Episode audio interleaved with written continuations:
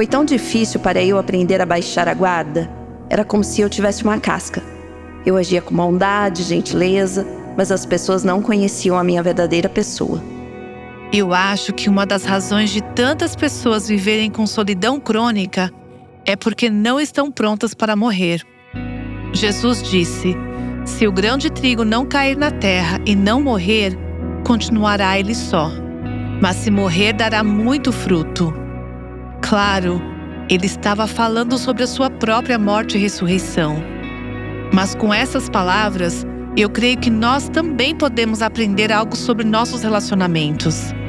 Se constantemente tentamos proteger o nosso orgulho, seremos solitárias.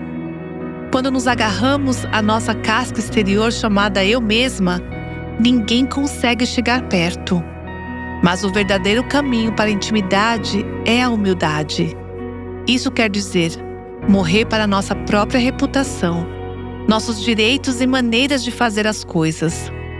A disposição de se humilhar transformará os seus relacionamentos com os outros. Você ouviu Buscando a Deus com a Viva Nossos Corações.